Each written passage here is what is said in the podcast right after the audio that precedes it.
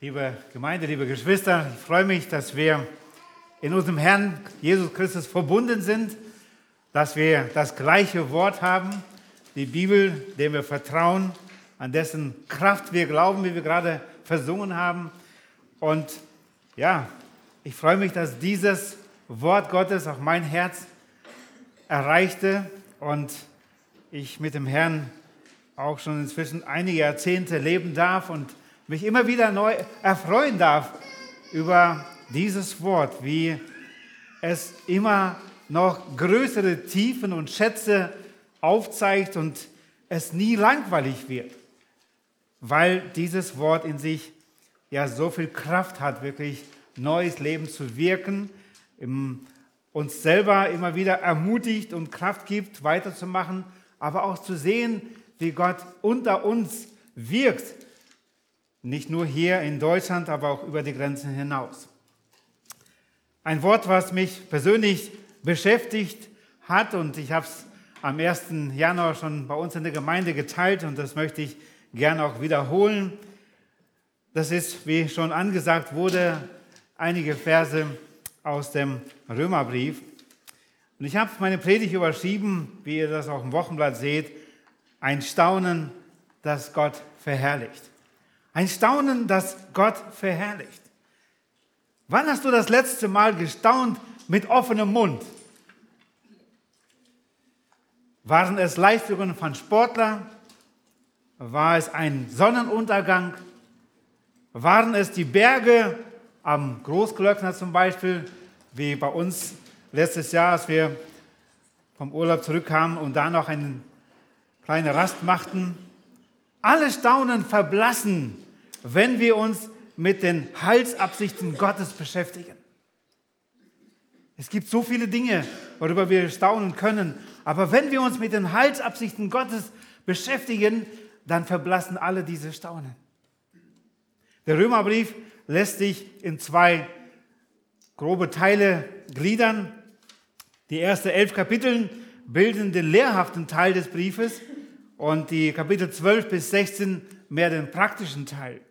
Man kann sie aber auch nochmal unterteilen, und zwar die ersten elf Kapitel, wenn wir sagen, die ersten acht Kapitel beinhalten so mehr das, den Inhalt des Evangeliums und die Kapitel 9 bis 10 die Verteidigung des Evangeliums und dann, wie wir schon sagten, der praktische Teil, der praktische Leben aus dem Evangelium. Am Ende von Kapitel 8 möchte Apostel Paulus schon in ein Lobpreis einbrechen also ausbrechen. Er spricht über die Liebe Gottes, die in Christus ist, dass sie uns nicht trennen kann von dieser Liebe Gottes. Aber da gibt es noch die Frage mit Israel. Und da hält er noch mal kurz Halt und in Kapitel 9 bis 11, in diesen drei Kapiteln, verteidigt er noch mal die Glaubwürdigkeit des Evangeliums anhand von Israel. Und dann bricht Paulus in einen Lobpreis aus. Am Ende dieses Kapitel 11. Und das sind genau die Verse, die wir uns anschauen wollen. Römer Kapitel 11, die Verse 33 bis 36. Schlagt gerne eure Bibel mit auf oder verfolgt es hier an der Wand, an dem Beamer, was angezeigt wird. Wir lesen diesen Text. Ich lese aus der Schlachterübersetzung.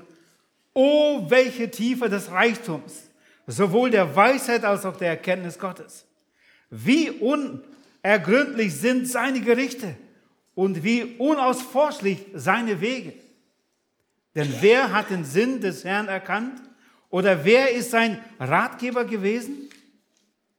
Oder wer hat ihm etwas zuvor gegeben, dass es ihm wieder vergolten werde? Denn von ihm und durch ihn und für ihn sind alle Dinge. Ihm sei die Ehre in Ewigkeit. Amen. Im Römerbrief erfahren wir, warum alle Menschen die Botschaft von Jesus Christus erfahren müssen. Hier entfaltet Apostel Paulus den Christen in Rom das Evangelium, das alle Menschen brauchen, um gerettet zu werden. Er fasst in diese elf Kapitel, 311 Verse zusammen in unseren, diesen Versen 33 bis 36. Und er fasst sie zusammen, diesen Inhalt. Und deswegen nochmal unser Thema, ein Staunen, das Gott verherrlicht. Und als erstes möchten wir uns anschauen, diese Absichten Gottes. Und ich habe den Punkt überschrieben, das Staunen über Gottes tiefe Absichten. Verse 33 bis 35. Vers 33. Ah, oh, welche Tiefe des Reichtums sowohl der Weisheit als auch der Erkenntnis Gottes. Das ist ein emotionaler Ausdruck von Ehrfurcht. Paulus ist ergriffen. Das ist die einzig richtige Reaktion auf die elf Kapitel des Evangeliums. Oh, oh Tiefe. Tiefe meint unerschöpflich. Es ist so, als wenn du mit einem Eimer Wasser aus dem Pazifik leer schöpfen möchtest. Das schaffst du nie. Es ist unerschöpflich, der Pazifik leer zu schöpfen mit einem Eimer. Die Frage ist, welche Tiefe beschreibt Paulus hier in unserem Text? Was meint er damit? Oh, welche Tiefe des Reichtums, sowohl der Weisheit als auch der Erkenntnis Gottes. Und Paulus ist fasziniert von drei Eigenschaften Gottes. Als erstes schauen wir uns die Tiefe des Reichtums Gottes an. Oh, Tiefe des Reichtums Gottes. Um welchen Reichtum geht es hier? Wo hat Paulus schon im Römerbrief diesen Reichtum erwähnt. Da lesen wir in Kapitel 2, Vers 4, oder was verachtest du den Reichtum seiner Güte, Geduld und Langmut und erkennst nicht, dass dich Gottes Güte zur Buße leitet?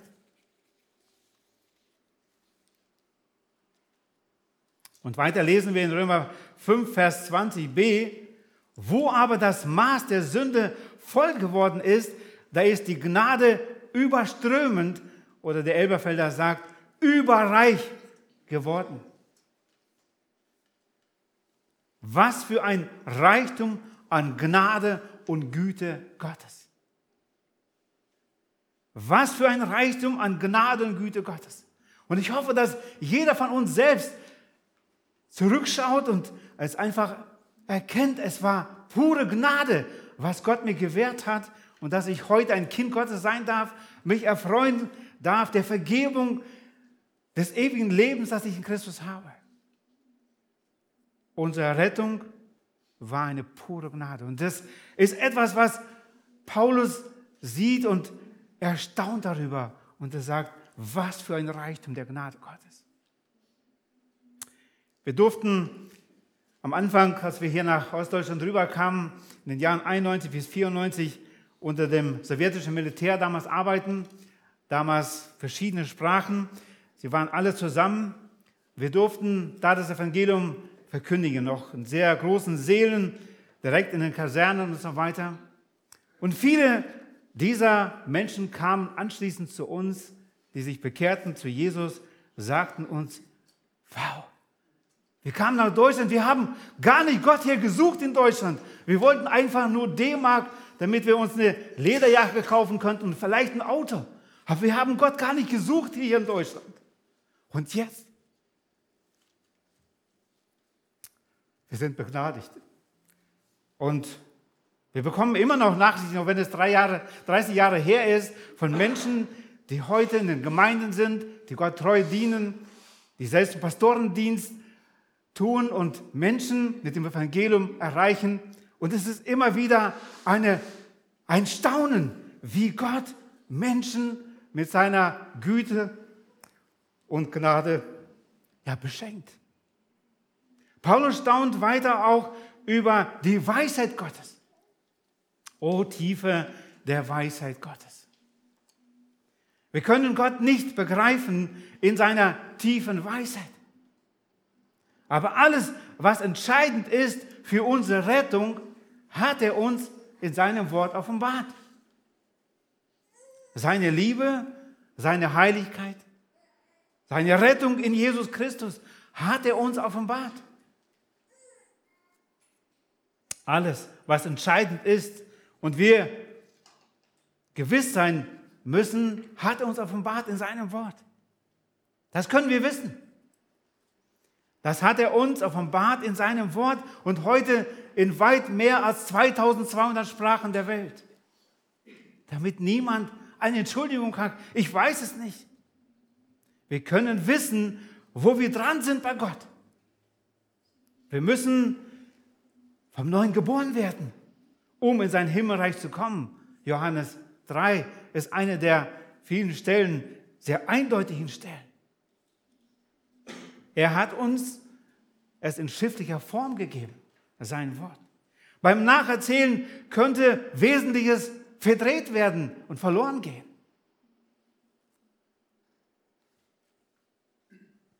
Unter den verschiedenen Ukrainern, die jetzt kommen als Flüchtlinge, sind es auch immer wieder welche, die auch direkt bei uns in der Gemeinde wohnen, die dann mehr Zeit haben, mit uns Zeit zu verbringen oder auch zu lesen im Wort Gottes.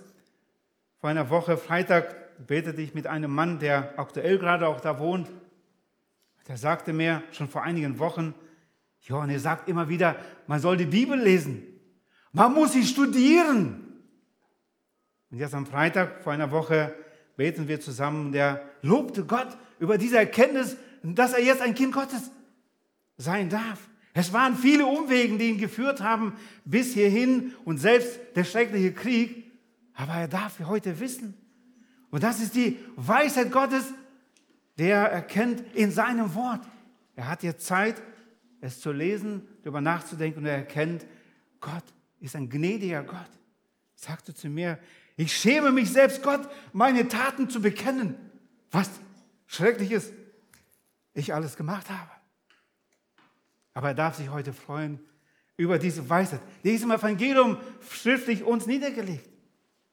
Und das ist der Unterschied zwischen dem Evangelium von Jesus Christus und den Religionen. Religion ist ein undeutliches Gefühl und du weißt nie, wo du dran bist, was die Wahrheit ist. Deswegen kann man da auch sagen, lass uns nicht darüber streiten. Du hast deinen und ich habe meinen Glauben.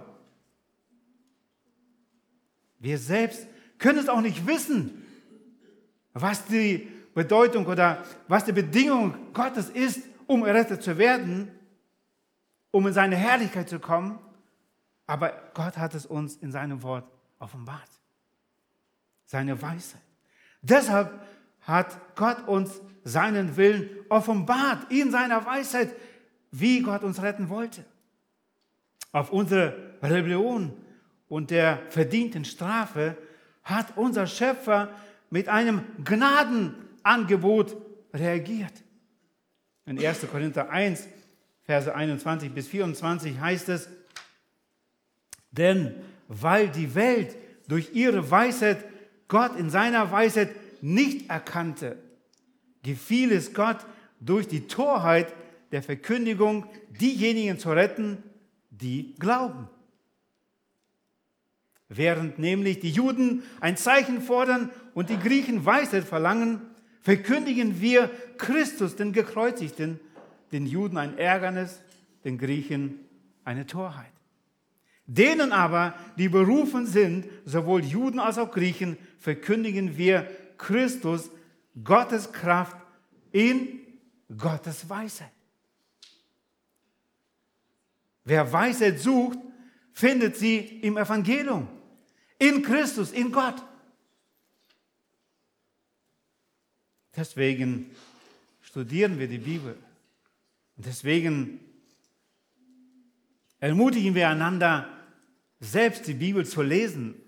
Deswegen verteilen wir heute nicht nur Essen und warme Kleider und Generatoren, damit es Strom gibt, sondern Gottes Wort, das die Kraft hat, wirklich Menschen zu retten für die Ewigkeit.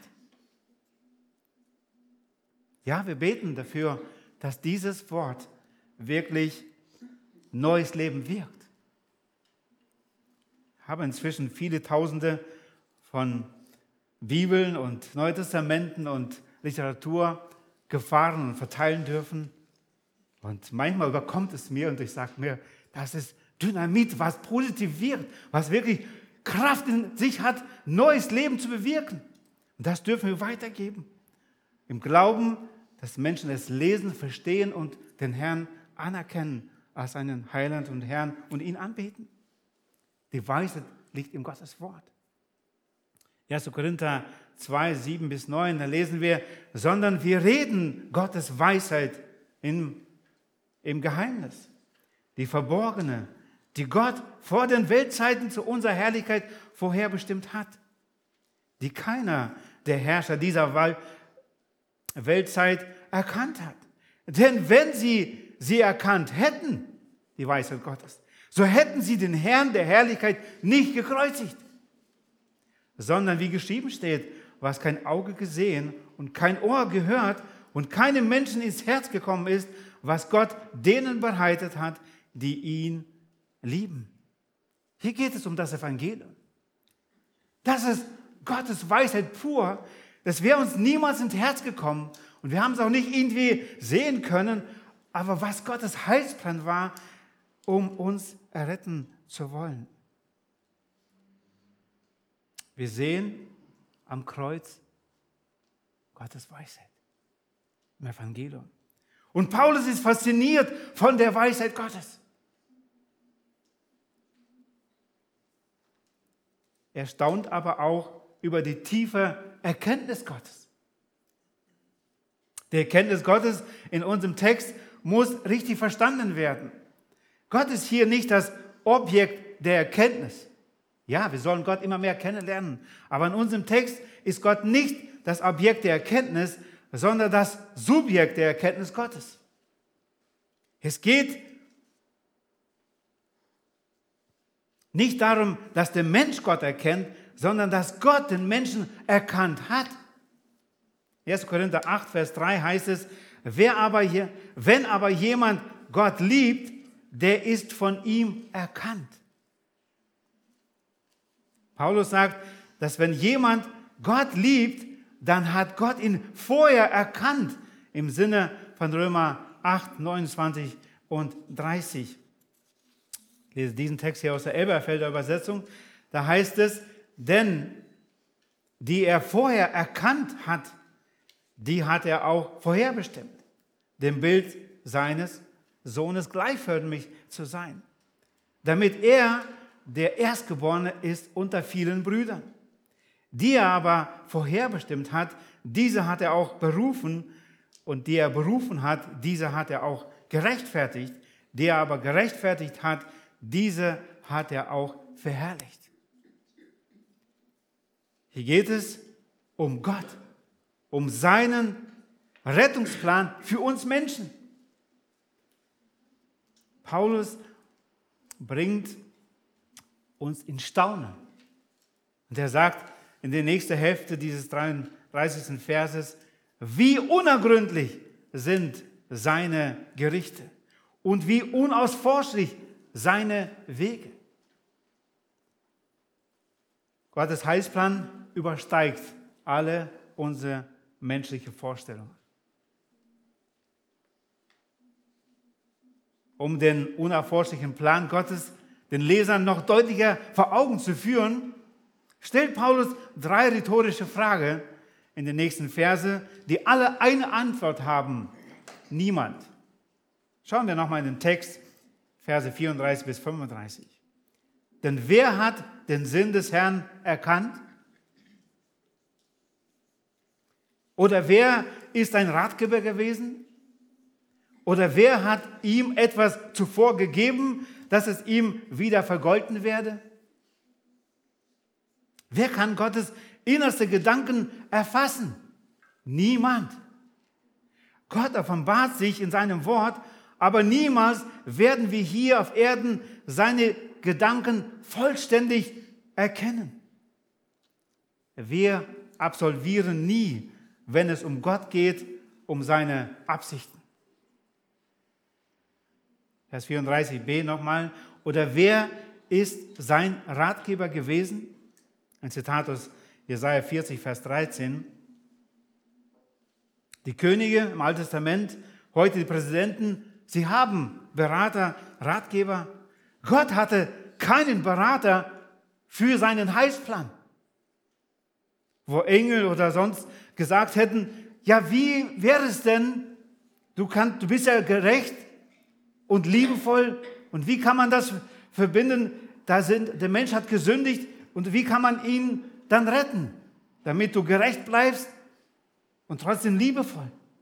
Es gab keinen Berater für Gott, der gesagt hat, so und so wäre das doch schön, wenn du selbst auf die Erde kommst und und und diesen Heilsplan so umsetzt. Er hatte ihn selbst. Gott in seiner Dreieinigkeit. Vers 35. Oder wer hat ihm etwas zuvor gegeben, dass es ihm wieder vergolten werde? Ein Zitat aus Hiob 41,3. Gott steht niemals in der Schuld für uns, dass wir ihm was gegeben hätten und er muss uns jetzt auch was Gutes tun. Ihr Lieben, hier geht es um die Gnade Gottes. Sie wird nicht verdient. Die Gnade Gottes ist nicht eine Anerkennung für besonderen Gehorsam, gute Werke oder Bemühen. Das hätten wir gerne, oder? Wenn wir mal gerade so richtig etwas Großartiges für Gott gemacht haben. Und man möchte sich so gerne streicheln und so. Es ist Gnade. Es ist pure Gnade, dass wir es tun dürfen. Wir können Gnade nicht verdienen. Und deswegen lehnen viele Menschen auch das ab. Man möchte sich den Himmel, die Herrlichkeit Gottes irgendwie verdienen mit Gutes tun, mit mehr Anstrengung, mit Halten welcher Gebote und Verbote. Die Gnade Gottes ist ein Geschenk Gottes, denen, die es nicht verdient haben. Und damit kommt, kommen wir zurück zum Anfang unseres Textes. Oh, Oh, welche Tiefe! Da kann man nicht mehr als staunen. Wie kommt es, dass wir das Staunen über Gott, über das herrliche Evangelium verlieren?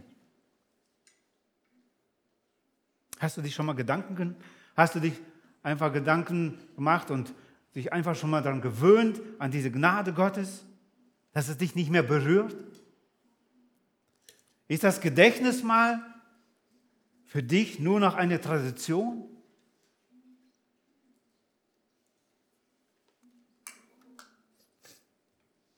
Wir waren hoffnungslos verloren. Wenn das so ist, dass du dich gewöhnt hast an die Gnade und dass es dich nicht mehr packt, dann ist das Problem die Distanz zur Realität. Wir brauchen das Evangelium täglich.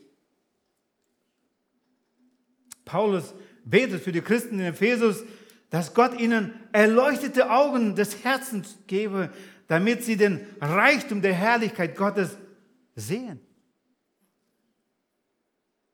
Das ist auch mein Gebet für uns als Gemeinde, für euch als Gemeinde,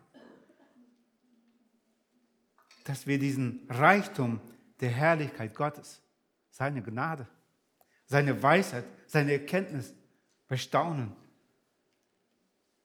Seine Absichten Gottes, wie wir es gerade gesehen haben, in diesem ersten Punkt. Ein Staunen, das Gott verherrlicht, da wo wir staunen über Gottes Absichten, dass er uns retten wollte. Zweitens, das Staunen über die Souveränität Gottes. Vers 36a. Da heißt es, denn von ihm und durch ihn und für ihn sind alle Dinge.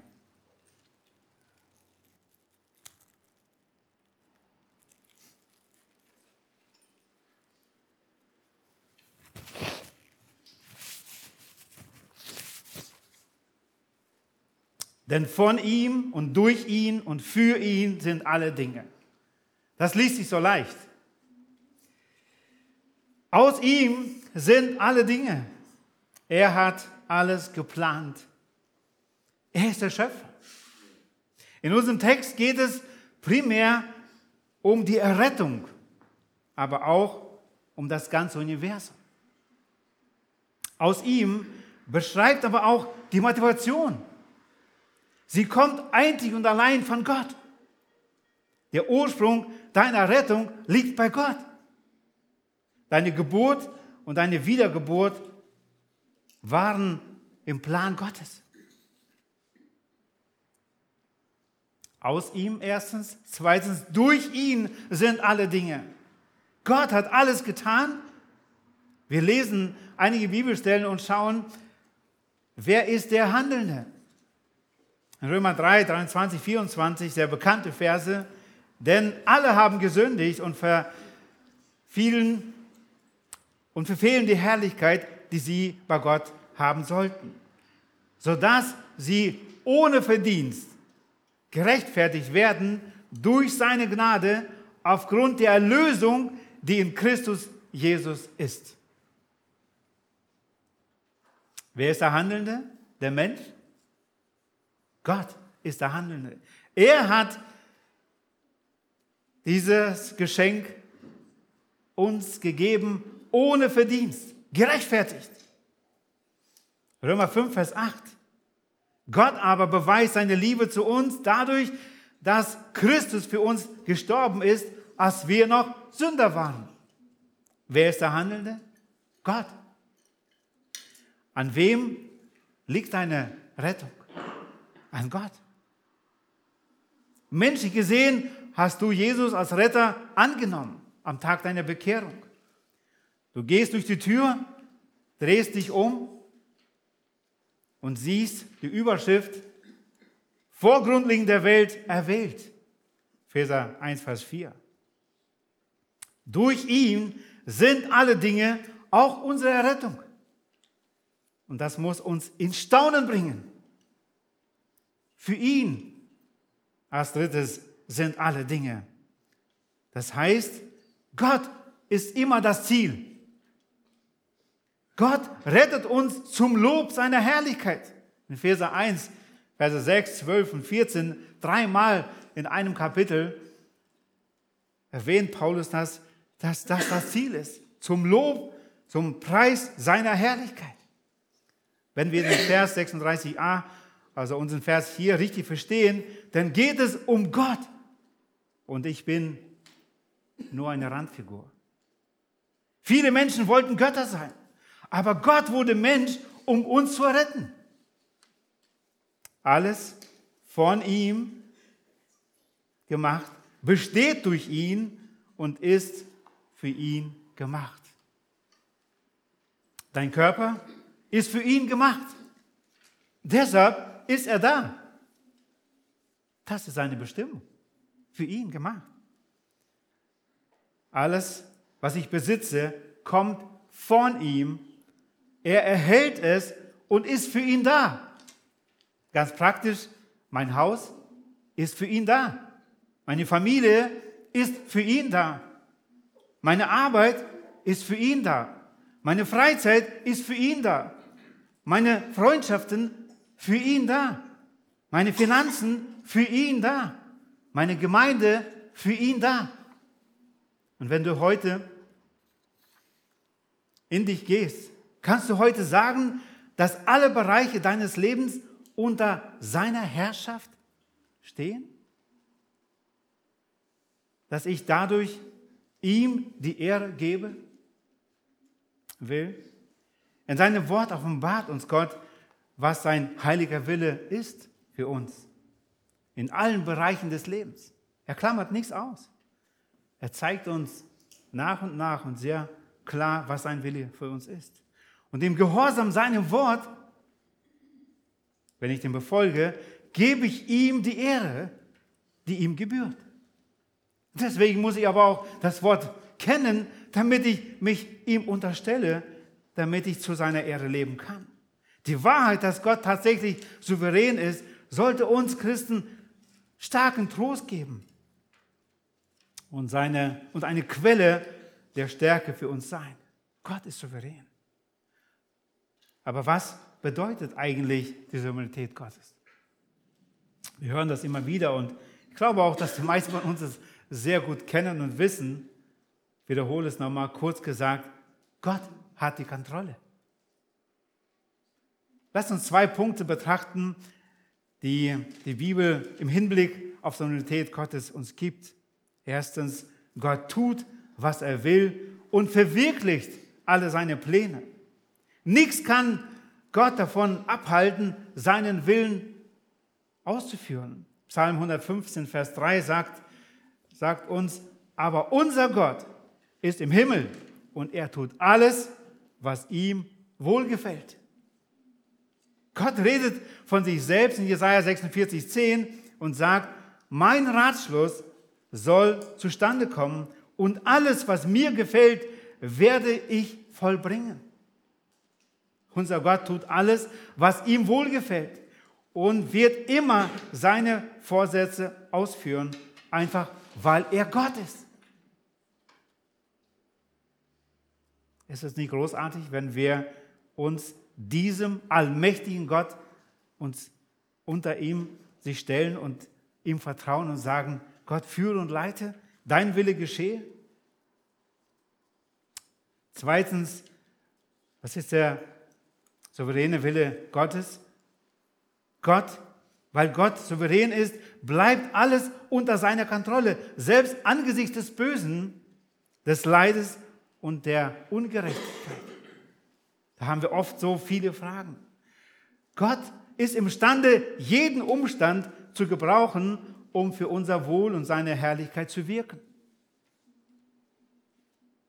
In der Pfingstpredigt sagt Petrus, getrieben vom Heiligen Geist, Apostelgeschichte 2,23, uns auch bekannten Vers, diesen Jesus, der nach Gottes festgesetzten Ratschluss und Vorsehung dahingegeben worden war, habt ihr genommen und durch die Hände der Gesetzlosen ans Kreuz geschlagen und getötet.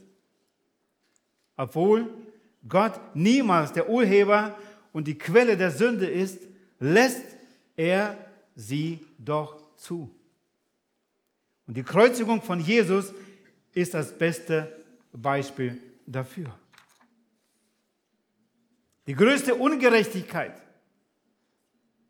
der Geschichte wurde von bösen Menschen begangen und doch geschah sie nach Gottes festgesetzten Ratschluss und Vorsehung, so wie wir gerade gelesen haben. Und obwohl es schwer ist, Leid zu ertragen, sollte die Tatsache, dass Gott trotzdem souverän bleibt, ein großer Trost für uns sein. Das war auch im Leben von Hiob der Fall. Wo, wie konnte er Trost finden? Wie konnte er die Umstände verstehen? Er konnte sie nicht verstehen. Aber dieses Wissen, dass alles von Gott kommt, was Gott ihm gegeben hat, er sagt, er hat es auch genommen. Ehre sei ihm. Und da, wo wir es lernen zu verstehen, es kommt von Gott. Das, was ich gerade erlebe, Gott hat alles unter Kontrolle, das macht uns ruhig in Gott. Wir können immer gewiss sein, uns seinen Kindern, wenn wir Gott lieben, uns nichts, nichts zustoßen wird, was nicht zu unserem Besten mitwirkt. Auch selbst wenn wir es nicht einordnen können. Aber das sagt uns Gottes Wort. Die Bedingung ist allerdings, dass wir Gott lieben. Dass das alles zum Besten mitwirkt. Oder andere gesegnet werden. Es ist in Gottes großen Plan. Denn von ihm und durch ihn und für ihn sind alle Dinge. Von ihm bin ich errettet worden. Durch ihn ist meine Schuld vergeben. Und zu ihm richtet sich mein Leben aus. Getragen von dieser innerlichen Gewissheit kann ich alle restlichen Fragen aushalten.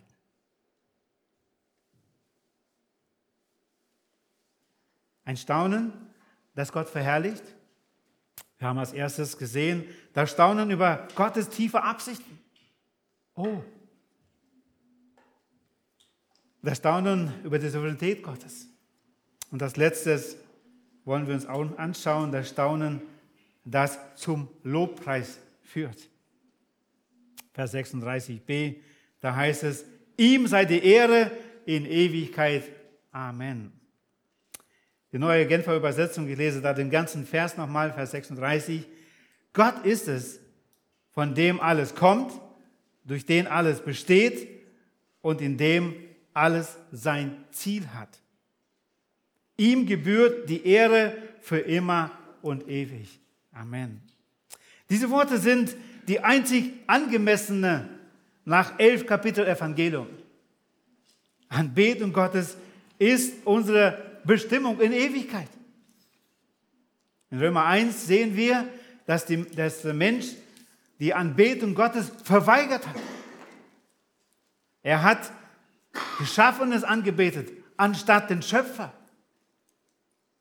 Am Ende von Kapitel 11 sehen wir, dass die Anbetung wiederhergestellt ist durch den Glauben an das rettende Evangelium. Anbetung und Lobpreis ist unsere Bestimmung. Was ist dann der Sinn des Lebens? Was ist der Unterschied zu dem Ziel des Lebens? In der Regel gehen die Ziele des Lebens von den meisten Menschen nur bis zur Grenze Grab oder bis zur Grenze des Todes. Apostel Paulus sagt hier, ihm sei die Ehre in Ewigkeit.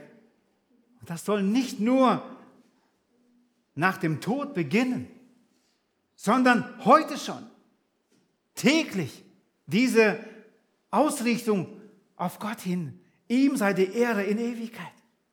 Und da, wo wir unsere Pläne mit unserem Heiland und Herrn abstimmen, damit geben wir ihm die Ehre. Da, wo wir nach den Prinzipien aus dem Wort Gottes leben, damit geben wir Gott die Ehre. Und zwar jetzt schon, heute. Das Ziel des Bibelstudiums ist nicht mehr Kopfwissen, sondern eine tiefere Liebe zu Gott. Ich lerne ihn kennen, damit ich ihm vertrauen kann. Um Kenntnis zu haben, wie ich zur Ehre Gottes leben kann als Single, im Ehestand, als Familie, als Gemeinde. Wie kann ich das besser machen? Damit, dafür muss ich Gottes Wort kennen und das möglichst besser. Apostel Paulus hatte für sich das Ziel und Sinn des Lebens festgelegt. Philippa 1, 21. Denn für mich ist Christus das Leben und das Sterben ein Gewinn. Da, wo wir Gott anerkennen als den, der er ist, können wir ihn nur anbeten. Wir erleben einen wahren Frieden im Wissen seiner Fürsorge für uns. Dann ist die Verherrlichung Gottes unser Ziel und Sinn des Lebens. Darin liegt unsere Bestimmung. Heute schon, hier. Unser echtes Glück heute und in Ewigkeit. Eine große Frage ist, erkennen, dass unsere Kinder, unsere Enkelkinder, dass Christus mein Leben ist? Bei Paulus, wir lesen seine Geschichte ein Stück weit in der Apostelgeschichte, in den Briefen schlägt dieser Herzschlag durch. Christus war sein Leben. Das war sein Sinn des Lebens. Ich habe in den letzten Wochen mehrere Leute gefragt, was ist dein Sinn des Lebens? Ist das wirklich Christus? Worüber staunen wir am meisten? Was begeistert uns? Worüber reden wir am meisten? Wo wir was gespart haben, wo wir was angelegt haben, wie wir günstiger zu etwas gekommen sind? Oder ist es wirklich Christus und sein Reich, was da wächst, wo Menschen zum Glauben kommen? Wo wir dafür beten und dass es unser Herzschlag ist, dass wir wachsen, dass wir uns verändern von Jahr zu Jahr. Möge dieser Wunsch, das Staunen über Gottes Herrlichkeit auch in diesem Jahr einfach sichtbar sein, mehr als das Jahr davor. Damit viele Menschen um uns herum in uns ein authentisches Leben sehen, die wir das nicht nur lesen oder lehren, sondern auch leben in all unseren Entscheidungen und damit wiederum er geehrt wird, dass Menschen nachfragen, wie geht das? Wie funktioniert das? Glücklich in Christus. Er kennt unsere Zukunft, für ihn leben wir. Amen. Ich würde gerne noch mit uns beten, wir können dabei stille, so stille werden. Herr Jesus Christus, hab herzlichen Dank, dass du uns in Staunen bringst. Dein großartiger Rettungsplan, wie du auf diese Erde gekommen bist, Menschengestalt angenommen hast. Du bist, hast stellvertretend dein Leben für uns gegeben, um uns gerecht zu machen. Herr, das bringt uns in Staunen. Und Herr, ich möchte dich bitten, schenk Gnade, dass wir täglich über diese deine Liebe, über, die, über die, deine Gnade, Weisheit und Erkenntnis staunen. Dass dieses Staunen durchdringt einfach auch unsere, unsere Umgebung und da, wo du uns hingestellt hast, dass du sichtbar wirst. Und dass du uns gebrauchst als diese, deine Zeugen dieses Evangeliums, die erfahren haben Gnade die Dankbarkeit leben und die einen Sinn des Lebens haben, für dich zu leben. Mit allem, was du uns anvertraut hast. Herr, danke, dass du uns alles dafür gegeben hast zu diesem gottseligen Leben. Dass wir das nicht aus unserer eigenen Kraft tun müssen, sondern da, wo du ein neues Herz uns schenkst durch die Wiedergeburt, machst uns fähig und bereit, genau diese Ausrichtung zu haben. Herr, wirke nur in deiner Gnade weiter in unserem Leben, im Leben unserer Kinder Großkinder und da, wo du uns hingestellt hast. Schenk, dass dieses Licht des Evangeliums weiter ausstrahlt, auch von diesem Ort und genau da, wo du uns hingestellt hast. In Jesu Namen, Vater. Amen.